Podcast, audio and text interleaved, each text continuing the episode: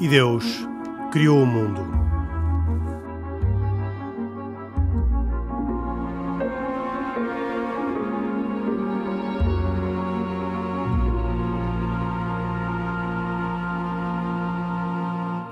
Boa noite, bem-vindos a esta edição de E Deus Criou o Mundo, um programa semanal de autoria e com produção de Carlos Quevedo, hoje com cuidados técnicos de Jorge Almeida. Temos dois convidados que substituem dois dos nossos uh, colaboradores habituais. Pedro Gil e Isaac Assor não estão cá hoje, mas em contrapartida temos uh, José Tomás Castelo Branco e Riaz Issa, a quem agradeço particularmente a disponibilidade para participar no programa de hoje. E além deles, como habitualmente, Aqui temos também Khalid Jamal, que comigo, Henrique Mota, faz este programa semanal na Antena 1. José Tomás Castelo Branco é professor universitário uh, no Instituto de Estudos Políticos da Universidade Católica Portuguesa, onde ensina teoria e sistemas políticos. Riaz Issa é muçulmano, ismaelita, isto é, da tendência xiita, do, do ramo xiita, e é empresário. O Khalid Jamal, como sabem, é muçulmano, é sunita. E começo precisamente pelos dois muçulmanos, um, um, sunita e um xiita, ou um xiita e um sunita, para não, não me meter em trabalhos, é melhor dizer das duas maneiras, e pergunto, eh, naquilo que eu esperava que fosse aquilo que vos unia, o que é que vos desune afinal? Uh, e começo precisamente pelo Riaz Issa, nosso convidado de hoje, em que lhe pergunto uh, o que é que separa, o que é que divide, o que é que justifica a existência de xiitas e sunitas e o que é que depois havemos de ir conversando ao longo deste programa, também com a ajuda do José Tomás Castelo Branco, o que é que uh, levou a que houvesse hoje em dia uma separação violenta entre estas uh, duas uh, comunidades muçulmanas. Mas para já, do ponto de vista da religião, o que é que vos separa? Ora, boa noite em primeiro lugar, boa noite à audiência da Antena 1. diria, antes de mais, uh, que é mais aquilo que nos une que aquilo que nos separa. E a comunidade muçulmana, aquilo que designamos como a uma, a totalidade das comunidades muçulmanas, uh, é muito diversa. Sem dúvida que as duas grandes correntes de interpretação são a corrente sunita e a corrente xiita. E, para além dos, de, de, da profissão de fé que une todas estas comunidades, que é a unicidade de Allah, de Deus, de que o profeta Muhammad é o selo da profecia, existe um terceiro elemento que a comunidade Shia acrescenta, e é o elemento da sucessão ou da autoridade, porque tudo uh, gira em torno da questão da autoridade, da legitimidade da autoridade religiosa após a morte do profeta. E, portanto, temos aqui as duas grandes interpretações. Interpretação Shia é que, de acordo com a doutrina, de acordo com a história e de acordo com a interpretação dessa mesma história e com a tradição, uh, o profeta Muhammad, que a paz esteja com ele e com a sua família, designou Ali, que era o seu primo e genro, uh, na última peregrinação, no ano 632, ano em que ele acaba por falecer, designou como seu sucessor na autoridade religiosa Ali, que era seu primigênero. Uh, e os Shias, portanto, olham para Ali como uh, a sua continuidade nessa autoridade. E aqui é onde, de facto, temos esta divisão de interpretação. Portanto, para os Shias, essa autoridade continua na linha direta uh, da, da, da, família da casa do profeta, porque Ali é primo e gerro, portanto, é membro da casa do profeta, e essa sucessão de imãs deve ser sempre deste, dentro desta linha. E por isso, hoje, eh, os muçulmanos Shia Imam Ismailis são a única comunidade Shia que é liderada por um imam vivo, que é Sua Alteza, o Aga Khan, que é descendente direto do profeta Muhammad nesta linha, nesta sucessão Haveremos de entrar um bocadinho para perceber o que é que são os ismaelitas dentro do Pronto. xiismo, não é? Mas dentro do xiismo é essa, fundamentalmente, Mas... a questão da autoridade. Isaac, um, desculpe, Khalid Jamal, uh, o que é que vos divide?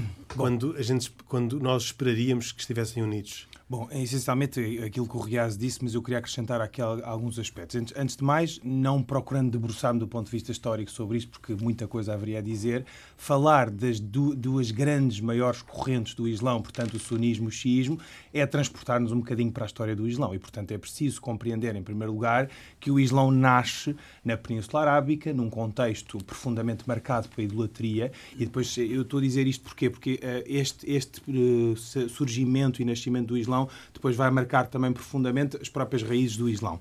E, portanto, uma sociedade profundamente mergulhada na lasciva e o Islão vem trazer aqui, inaugurar uma nova linha de pensamento consubstanciada em várias questões, designadamente na igualdade de género, na igualdade de classes. Na igualdade de género, diz? Na igualdade de género também, Curioso. porque os árabes tinham uh, o, a tradição de enterrar uh, as recém-nascidas, leia-se as, as meninas, vivas.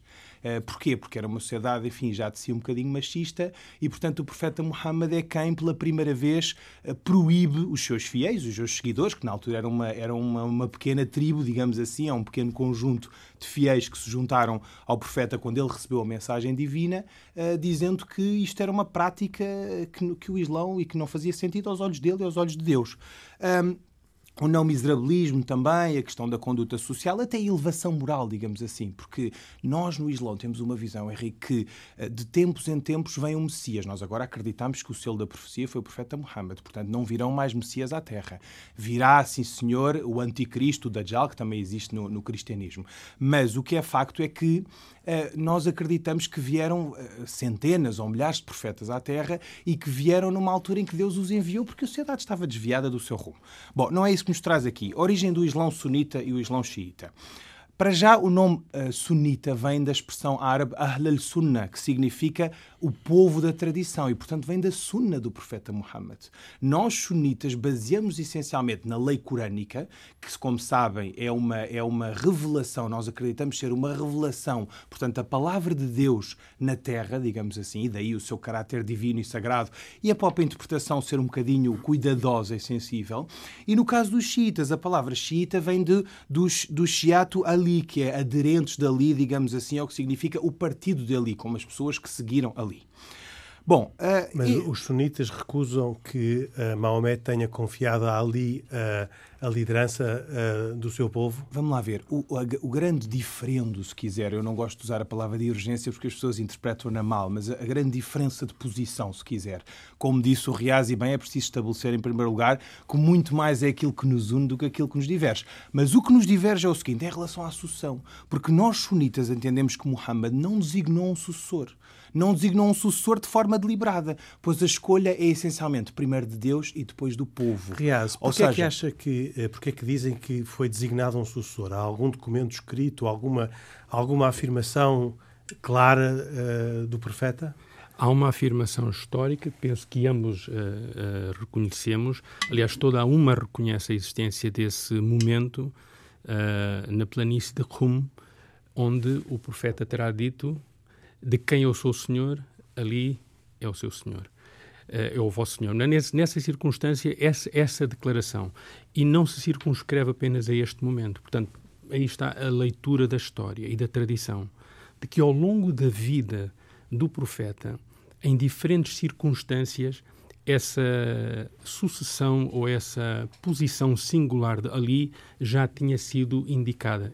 Inclusive, Ali é o primeiro a apoiar Muhammad quando ele inicia o trabalho de, de, de, como mensageiro. Khalid, esta afirmação uh, é reconhecida no, no, sunismo? Olha, a doutrina diverge. Nós, reparo que muitas vezes as pessoas falam em relação às últimas afirmações. O profeta Muhammad deu um sermão no Monte de Arafat, onde hoje se celebra a peregrinação a Meca, naquilo que é hoje a Arábia Saudita, portanto, na Península Arábica, e terá dito que o sucessor dele, repare, ele não falou muito em relação à sucessão por uma razão, Henrique, porque repare, a missão dele era a missão da disse, profecia. Reconhecem ou não reconhecem esta afirmação? Em, em, repare, não reconhecemos desta forma, uh, se, se quiser, objetiva, tendo o profeta uh, nomeado ali como seu sucessor. Aquilo que o profeta disse foi que o, o sucessor dele, ou quem iria dar continuidade ao Islão, era a pessoa mais próxima dele. E aí sim pode-se entender uma divergência, porque repare, pode-se falar da proximidade do ponto de vista consanguinário, e aí sim, de facto, ali era o mais próximo,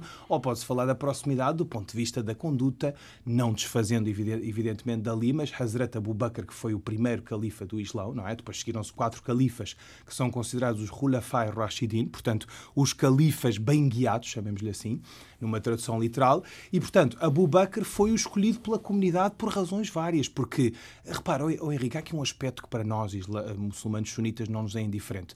Nós, eh, o Islão sunita caracteriza-se, e o Islão, do meu ponto de vista, inaugura também uma linha de pensamento que se caracteriza por uma ausência de autoridade formal e central. O profeta Muhammad, se reparar, também ele, apesar de ser, ele foi guiado por Deus na terra. Repare que o profeta não esteve, até, até ser considerado profeta, isento de erros. Vou-lhe dar um exemplo. Na Batalha do Uhud, que foi o segundo, digamos assim, a segunda grande batalha do Islão contra a tribo de Quraysh, a tribo que dominava Meca e que na altura eram idólatras contra o Islão, Houve um conjunto de, de sahabas, de companheiros do profeta, que desrespeitaram a ordem do profeta a ordem não era do profeta, a ordem vinha de Deus.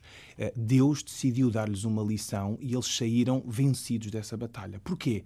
Porque desobedeceram às ordens de Deus. E, portanto, o profeta Muhammad também, se desobedecesse à ordem de Deus, não seria e não teria a sua bênção e a sua rahma aqui na terra. Significa isto o quê? Significa isto que do meu ponto de vista, repare, na minha leitura, e penso que na, esmagadora maioria dos sunitas, nós uh, diferenciamos, Sim. digamos assim, por não termos uma Entendido. autoridade central. Entendido. Uh, uh, mas dito isto, explicado isto desta forma, significa que houve uma divergência desde o início que não se resolveu nestes 1400 anos de, de existência do, do Islão e que hoje tem uma expressão terrível de conflito, nomeadamente eh, entre dois Estados, que, que num maioritariamente sunita, no outro maioritariamente xiita, portanto entre a Arábia Saudita e o Irão, e que se propaga uh, depois noutros Estados em que há ataques, o, aquilo que se passa no Iraque também terá provavelmente muito a ver, e já vou pedir ao professor Castelo Branco claro. que, uh, que, que, explique, mas, uh, Khalid, como é que justifica que compreendendo e corroborando a afirmação inicial do Riaz Saad, que é muito mais aquilo que vos une do que o que vos separa, vos separa tanto e tão violentamente hoje em dia? Oh, Henrique, eh, a questão é bem mais complexa, evidentemente. Nós estamos a tratá-la aqui de forma, desculpa a expressão, um bocadinho aérea e superficial, até porque não temos tempo, evidentemente, para mergulhar nela e, com e só a queremos, atenção que ela, só queremos que ela merece. Uh, refleti-la na, naquilo Numa que está ao nosso alcance. De senso comum, claro. Exatamente. E, portanto, repare, o que é importante dizer, há, há um aspecto que me parece particularmente sintomático da diferença e até da forma, se quiser, como nós, eu estou a assumir que o Riaz vê da mesma forma do que eu, como é que nós interpretamos um bocadinho isto. Não criando teorias da conspiração, a primeira guerra civil, chamemos-lhe assim, porque nós não assumimos que foi uma guerra civil, mas repara, a primeira grande disputa que existe entre sunitas e xiitas é vista como, é, é interpretada pelos muçulmanos como uma grande fitna. Não, mas eu não quero voltar tão atrás. Eu gostava de ter uma resposta para o tempo presente. O que é que justifica hoje, no tempo de hoje, onde o debate sobre a questão da humanidade, sobre a, o debate sobre os direitos, o debate sobre a paz, uhum. uh, é superado pela divergência que existe entre duas uh, correntes do Islão. Riaz, permita-me. Assim. Veja o Riaz. Mas diga, diga o Riaz. Uh, Permita-me aqui só fazer uma observação e não estou hum, inteiramente de acordo com o que disse que o facto de existir esta diferença desde o início do Islã, porque ela já era assumida antes, inclusive, enquanto uh, ocorre esta gênese do islamismo, estas diferenças já existiam. Portanto, elas não são novas, nunca foram novas. Uh, e eu não vejo o, o, atual cenário hum, que reconheço e é preocupante de conflito entre xias e sunis seja uh, ou, ou tenha origem em questões de fé. Porque se nós olharmos mesmo para a gênese do islamismo, a pergunta é o que é que levava ao confronto entre os que apoiavam o profeta e os de Meca? Era a fé ou era uma questão de poder? Posteriormente, ao longo dos séculos, o que é que opôs uma parte em relação à outra? Era uma questão de fé ou era uma questão de poder? E esta questão leva-me a, a, a referir que, de facto, nós estamos perante um fenómeno que não é de hoje, eh, tem, é milenar, mas seria errado circunscrevê-la apenas ao mundo islâmico. E o fenómeno de que, eh, ao qual me refiro é o fenómeno da intolerância. E repare que o, o fenómeno da intolerância pode assumir difer diferentes contornos. Pode assumir o contorno de intolerância étnica, vimos isso no Ruanda, entre Hutus e Tutsis, ou vemos uh, na Birmânia. Ou pode assumir, assumir uma intolerância religiosa, vemos-lo, ouvimos-lo na questão dos católicos e dos protestantes na Irlanda do Norte, e vemos-lo hoje, efetivamente, também ou pode assumir outro tipo de contorno político de intolerância. Vemos-lo agora na nossa vizinha Espanha. Portanto, a questão que nós estamos a discutir é a questão da intolerância. E devemos fazer uma outra Portanto, pergunta. Já agora É uma questão de poder, basicamente. Exato. E, e, e devemos perguntar-nos, ao longo da história, não houve momentos em que estes povos ou estas comunidades se entenderam? Será que essa história não nos ensina algo? E aqui depois teremos tempo de falar um pouco sobre tolerância e pluralismo. Vou pedir ao uh, Tomás Castelo Branco que, uh, com uh, a imparcialidade possível a quem vê de fora, nos diga uh, o que é que vê de fora, uh, como analista, como cientista político, como especialista em teoria e sistemas políticos, como é que olha para esta diferença religiosa que depois tem uma expressão tão clara ao, ao nível da, dos Estados e dos sistemas e da própria paz mundial. Uhum. Olha, antes de mais nada, Henrique Mota, muitíssimo obrigado pelo, pelo convite e é com imenso gosto que estou aqui a discutir este tema que me apaixona. Um, eu vejo-o de fora, sim, um, mas uh, não escondo que o vejo também por dentro. Um, eu gosto de, de, Eu sou um estudioso da, da política e, e, gosto sempre de procurar perceber de onde é que vêm as coisas, um, porque normalmente elas ultrapassam-nos e ultrapassam o, a, a, nossa capacidade de olhar o presente e a contemporaneidade. Um, têm razões mais fundas que de alguma forma também se fundem connosco. Um, é um bocadinho esta ideia de formar e ser formado. Nós eh, somos formados também em ideias, não apenas somos formadores de ideias, mas somos também formados em, em ideias. Um, tudo, tudo, isto, enfim, para dizer que uh, desta minha paixão e desta, uh, desta visão de, de fora, um, há também uma visão de dentro que nós, se lhe posso chamar assim, uh, os, uh, os, não muçulmanos que habitamos aqui neste, neste país, um, também devemos ter, que é reconhecer o facto da presença muçulmana aqui um, e como ela também moldou um, e, e, nos trouxe algo. Eu percebo, mas isso leva-nos a uma longa história e eu sim, gostava sim, de ir à história contemporânea. Sim, sim, sim. Eu, eu, eu vou à história contemporânea, mas deixe-me só um, dar-lhe aqui conta disto. É que nós aqui na Península Ibérica temos uma especificidade. E essa especificidade do, do nosso olhar do mundo, enfim, acho que é, um, é algo que que deve ser explorado, por um lado, e, por outro lado, nos ajuda a compreender melhor aquilo que se passa um, do lado de lá, enfim, se é que podemos chamar do lado de lá. Um, agora, especificamente sobre, sobre esta distinção, um, eu acho que há, quando nós olhamos para este mundo, há um ponto que devemos ter atenção. Nós temos alguma dificuldade em separar dois mundos. Um é o mundo muçulmano, ou o mundo islâmico em geral, o outro é o mundo árabe. E nós tendemos a confundir um, uma coisa com a outra. Aliás, o maior país islâmico não é árabe. Não é? Exatamente. A Indonésia, a Indonésia é o país com mais muçulmanos. E, repara, e, e curiosamente é o país. Índia e pelo Paquistão, portanto, uhum. os países árabes, o, o, o, país árabe mais populoso vem em quarto lugar. Portanto. Uhum. Ora bem, e aqui para esta questão, esta, esta distinção e ter isto presente é importante porque porque, como o Rick Mota disse bem, há dois países que, que, que, de alguma forma lideram as hostes sunita e xiita. São eles, a saber, por ordem, a Arábia Saudita e Irão.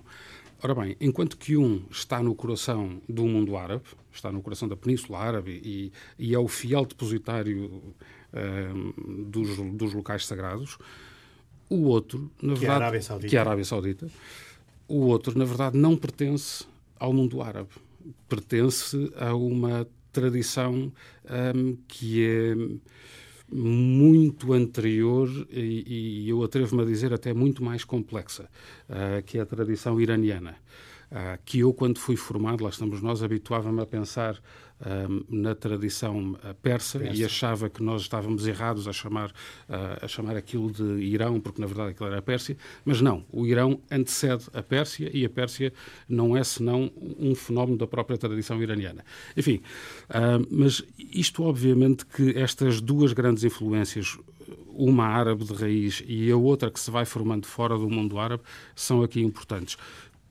Em termos geopolíticos, Sim. o que é que justifica estas divergências tão acentuadas entre, entre estes dois países e entre, no fundo, estas duas culturas? Eu, eu não diria, eu não iria buscar a justificação, a, a, a, eu não diria, em termos geopolíticos, o que é que justifica. Eu diria mais, eu diria que a geopolítica é que em grande parte justifica esta... É justificada pela... Esta, esta, esta diferença. Uh, porque elas começam a aparecer, se hoje elas são simbolizadas pelo, pela, pela Arábia Saudita e pelo Irão, antes, por exemplo, já era com os, com, com os No, no, no Egito, enfim, são sempre estas disputas de, de poder. Um, que de alguma forma estão na base destas depois diferenças religiosas ou do interesse que líderes políticos têm também em estabelecer diferenças religiosas. E deixe-me só uh, ir à origem do, do, problema para, para realçar aqui mais este ponto, ou para vincar, para, para sublinhar. É que o, o profeta Maomé, é provavelmente o único líder na história, ou o único personagem na história, que é simultaneamente um líder religioso de enorme sucesso, mas também um líder político e militar de enorme sucesso. Não há registro de outra personagem. De maneira que, na história do Islão, a política está intimamente ligada à religião. Mais do que isso, se me permite ainda mais um minutinho, sem querer monopolizar o, o debate, mas já aqui foi falado, por exemplo, a questão uh, da igualdade de género, etc. Uma das explicações para o sucesso da expansão militar uh, e da conquista territorial tão rápida no, no, no, início do Irão tem que ver precisamente com a forma uh, revolucionária como o Islão tratou alguns direitos, nomeadamente a questão dos direitos das mulheres, um, por exemplo, o direito ao divórcio, ou, mais importante até, um, para a nossa tradição ocidental, o direito de propriedade, que é uma coisa tão, tão importante. E de herança. E a herança, herança exato. O, o, o, direito de propriedade Exatamente. da mulher, que, tanto na aquisição de terras como na, na, na, na transmissão um, por herança de, de, terras e de outras propriedades. Ora, isto foi entendido por muitos povos ali vizinhos como, de alguma forma, libertador. Não é? Um, de repente há muita gente interessada em viver debaixo deste poder que no início, e enfim, agora depois podemos discutir isso, mas de início dava até, enfim, funcionava um bocadinho como um poder imperial, no sentido em que permitia que os povos vizinhos que se deixassem subjugar, enfim, do termo técnico, à, à ordem islâmica, poderiam manter as suas práticas religiosas eh, através do pagamento de um imposto. E como é que uh, comenta a, a, a, a, referência do Riaz Issa de que a questão é basicamente uma questão de poder? A divergência entre, entre uh, xiitas e sunitas é basicamente uma questão de poder.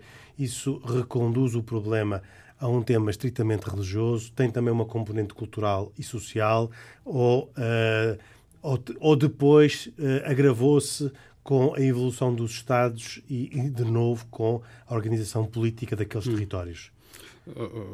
Olha, é, é, difícil dizer assim, lá está, as tantas as reduções... É muito rápido, não é? Eh, nós caímos rapidamente em absurdos, porque reduz só ao absurdo.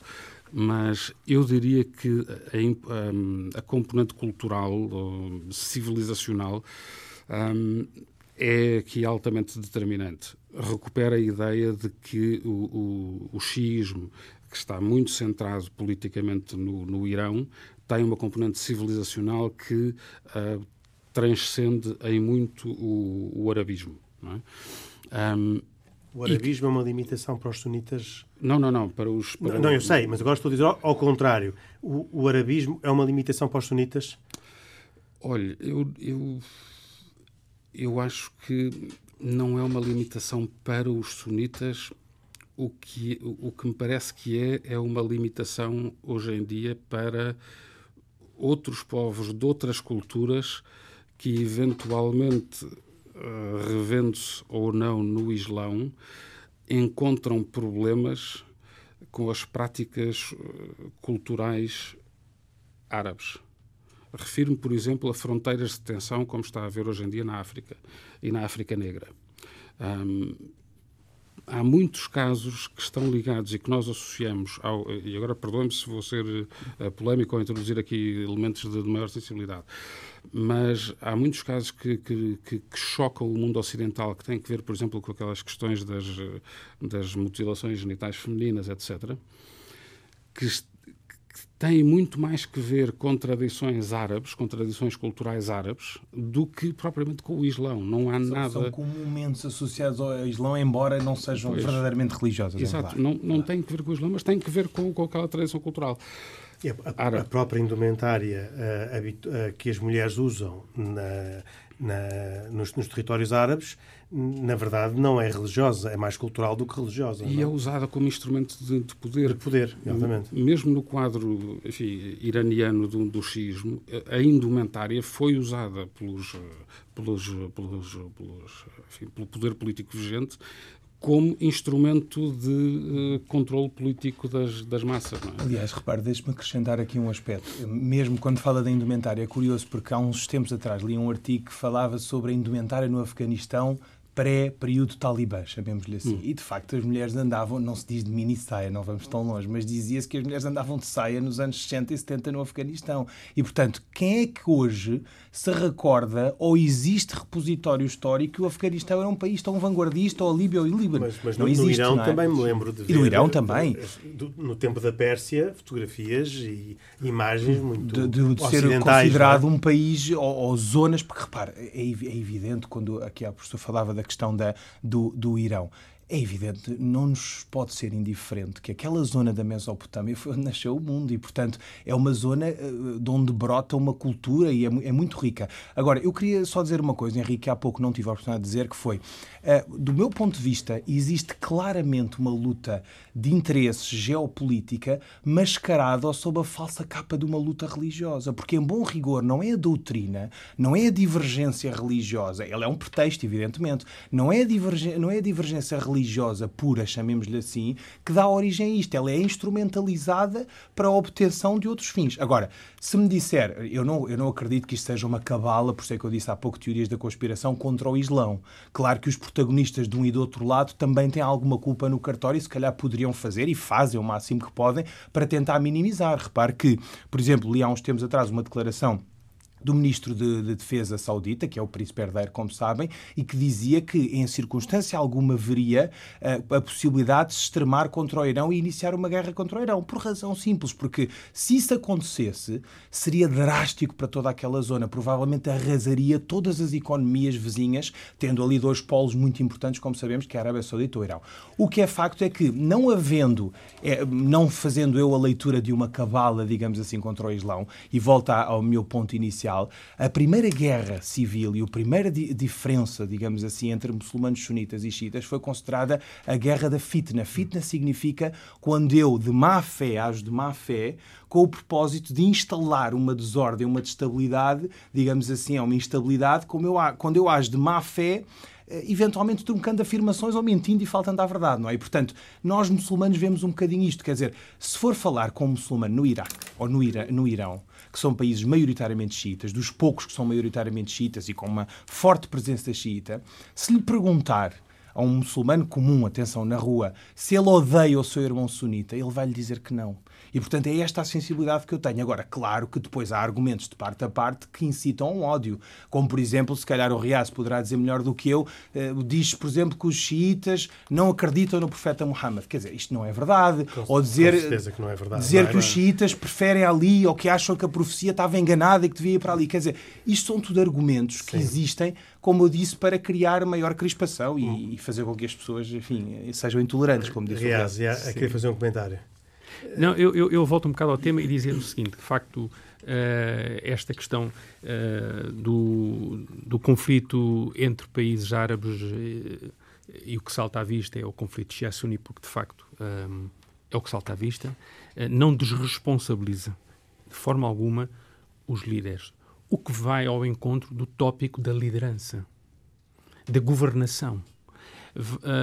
levanta mais uma outra questão que é muitas vezes uh, passa despercebido, inclusive é pelas, um, por parte das potências, que existe, onde existe, infelizmente, uma grande ignorância, a invasão do Iraque é uma prova disso, é que, de facto, uh, por Aliás, vezes não ia, se conhecem... Desculpe interrompê-lo, ia perguntar se acha que os Estados Unidos estarão dispostos a patrocinar a afirmação uh, do Ministro da Defesa saudita de que, em caso algum, haverá conflito militar entre a Arábia Saudita eu e o Irão. Eu confesso que é o, de foro político e eu nem refleti sobre isso e dizer algo que, que de facto, Tomás, se eu, o que quer que eu dissesse podia, podia Sim, ter então eu, então eu facto, não peço, refleti sobre peço aqui ao José Tomás Castelo Branco uh... se acha que uh, os Estados Unidos patrocinam esta afirmação ou se aproveitam uh, a circunstância de, do conflito religioso para uh, outros uh, objetivos?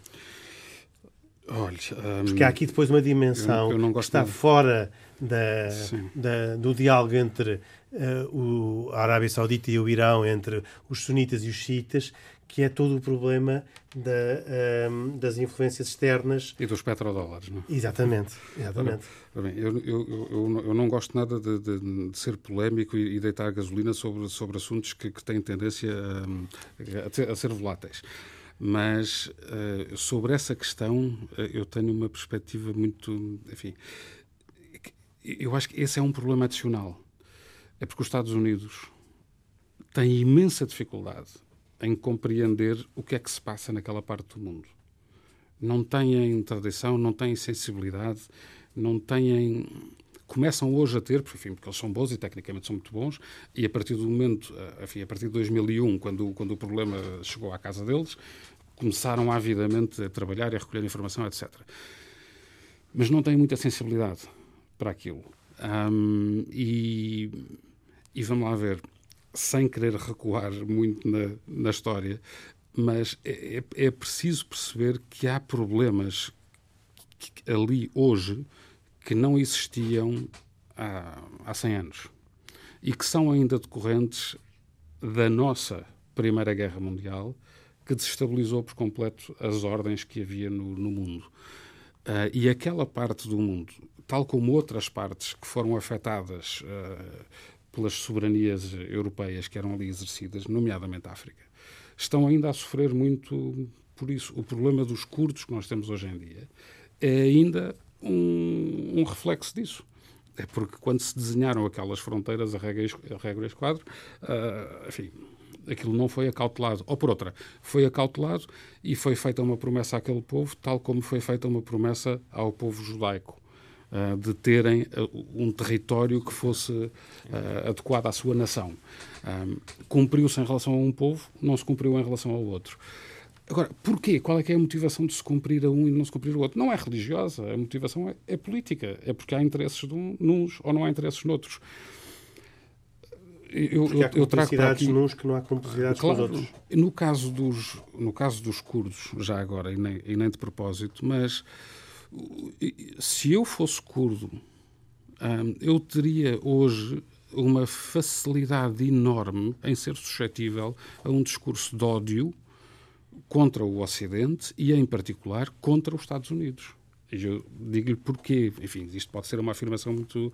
Mas, quer dizer, quando foi da primeira guerra do, do Golfo, uh, aquela guerra que não foi, que não chegou até ao fim, um, a guerra promovida pelo presidente Bush, pai, um, foi dito aos, aos curdos lá em cima, no norte do Iraque, que se sublevassem e que os americanos iriam lá apoiá-los. Eles sublevaram-se e a resposta que tiveram a seguir foi a resposta brutal do chamado Ali Químico, não sei se se lembram, daquele ministro do governo iraquiano que gaseou cidades inteiras. Morreram, foi uma mortandade que nós ainda hoje estamos para fazer esse cálculo. Também não interessa bem essas contabilidades, mas, enfim, levaram nessa altura.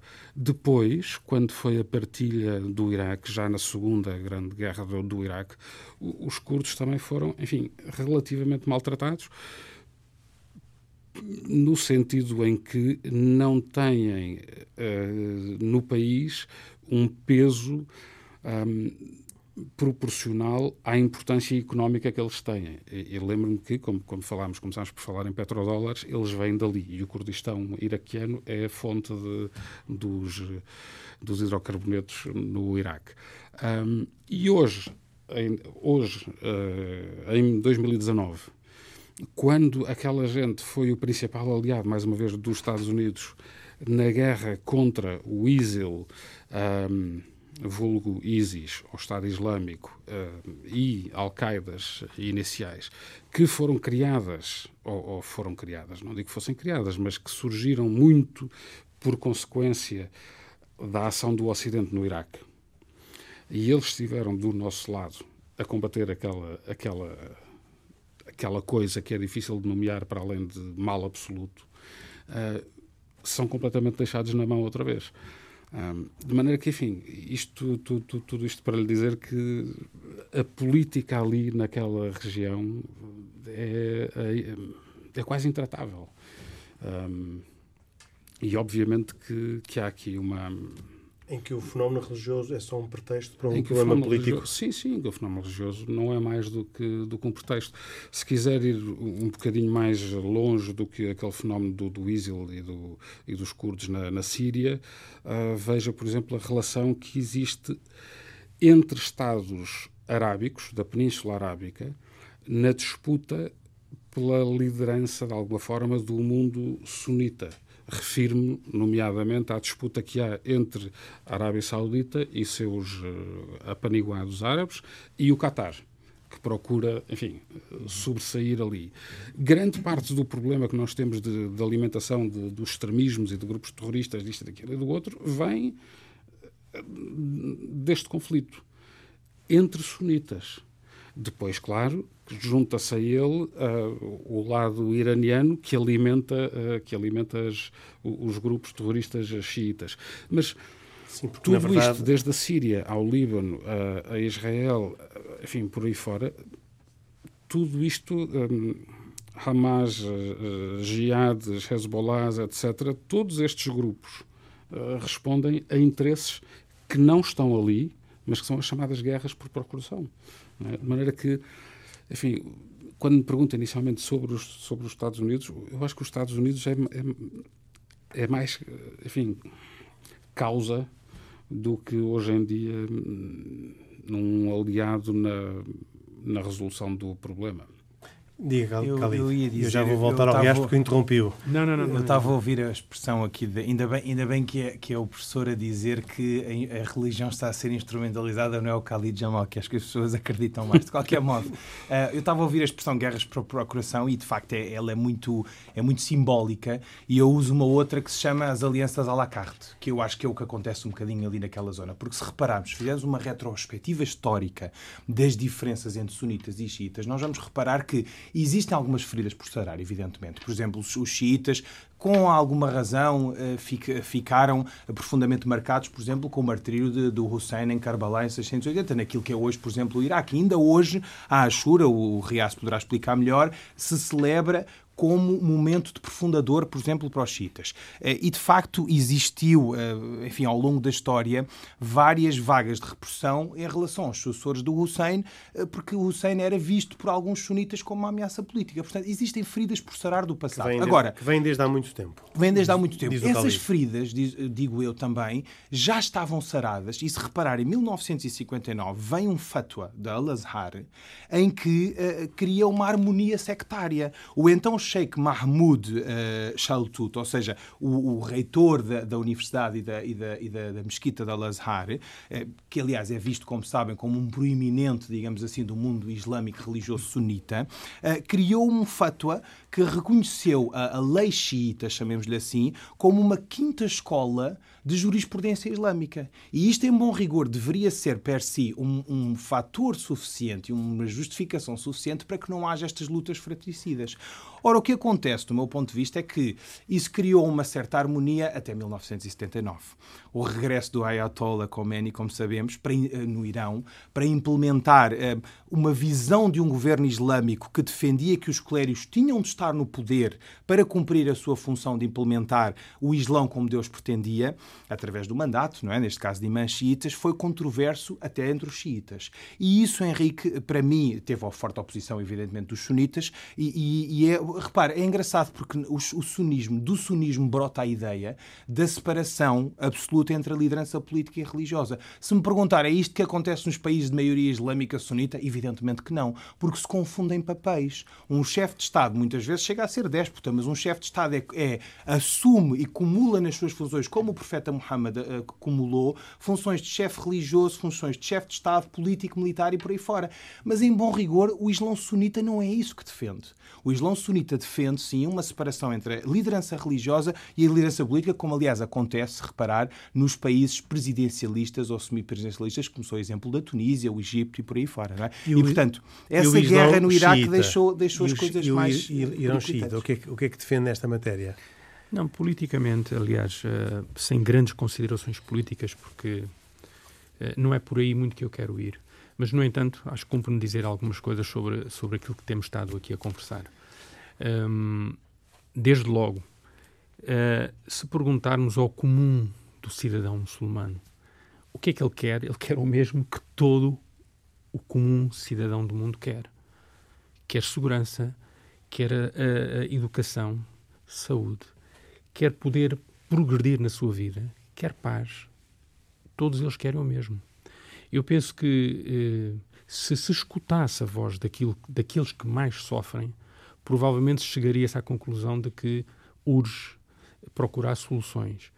Uh, e aqui leva-me a questão da procura de soluções leva a outra questão, que as soluções, embora os fatores sejam internos também de poder e de falta de tolerância, mas também fatores externos. E, portanto, a solução, devido ao facto de, de de toda aquela zona ser uma, uma zona de, de, de, um conflito com, com características extremamente complexas, obriga de facto a que as partes se juntem para resolver de facto o, a situação. E isso também leva a uma outra questão, que é uh, muita falta de conhecimento que existe no Ocidente sobre aquilo que, que são as forças em jogo naquilo que temos estado a falar, exatamente nas comunidades de interpretação, de, de, interpretação dentro do mundo muçulmano. Se houvesse uma maior compreensão do que, é que são estas comunidades, como é que elas funcionam, como é que elas entendem as suas diferenças, provavelmente ter-se-iam evitadas muitas situações de que hoje, infelizmente, vemos as consequências. Oh, Riaz, deixa-me acrescentar só dizer o seguinte: a Lazhar, há pouco, há pouco eu mencionei a Lazhar, a Lazhar começa por ser xiita e depois converte-se uh, numa corrente sunita. E isto é curioso, não é? Portanto, eu só, só queria acrescentar Muito isto. bem. Uh, nós estamos mesmo a terminar, queria só pedir ao José Tomás Castelo Branco um comentário final antes de uh, fecharmos o programa de hoje. Sim, senhora. Eu, eu, enfim, gostava de ter muito mais tempo para, para, para discutir e confrontar aqui algumas ideias que foram um, agora faladas, o tema mas, para a próxima semana. Mas só muito telegraficamente. Gostava só de deixar aqui duas notas. Uma, quando falámos, a, a, quando o Kamal falou há bocadinho da, do, do regresso do, do Ayatollah Khomeini à, à Pérsia e depois a transformação no Irão, etc., esses anos, essa década, a década de 60 e 70, é, é uma década importantíssima de revolução no pensamento islâmico, mas não eu diria que é mais importante, mais importante do que nessa do que nessa parte xiita é a revolução que vai ser feita no mundo sunita, nomeadamente através de autores como Qutb, etc, que vão revolucionar por completo um, o, o, Islão e vão criar esta ideia do islamismo radical, uh, agressivo, violento, um, transportando, a, requalificando até a própria ideia de jihad, que é uma ideia muito engraçada. Um, que nós ocidentais vemos-la sempre quase que nos quase que trememos quando ouvimos a palavra, mas mas é uma enfim é uma palavra que, que é partilhada também no próprio mundo um, cristão. Agora no que toca a sistemas políticos e e para terminar noto só queria só deixar aqui uma nota é que no Islão aquilo que para nós é muito fundamental que é a separação entre o mundo religioso e o, e o mundo político e nós chamamos isso secularismo no Islão isso de alguma forma é quase uma impossibilidade uh, por causa da lei e a dificuldade de destrinçar a lei religiosa da lei política. A grande obrigação do governante num país muçulmano é a de respeitar um, a prática religiosa, a prática do Islão. Desde que ele respeite a prática da religião, ele pode ser o pior dos déspotas, que a religião não tem armas para o combater. Muito obrigado, José Tomás Castelo Branco, convidado especial de hoje, juntamente com Riaz Issa, que um, aceitaram participar no programa de hoje, também com Khalid Jamal, nosso participante habitual, nesta edição de E Deus Criou o Mundo, que volta para a semana. Até dois, oito dias, se Deus quiser. Boa noite.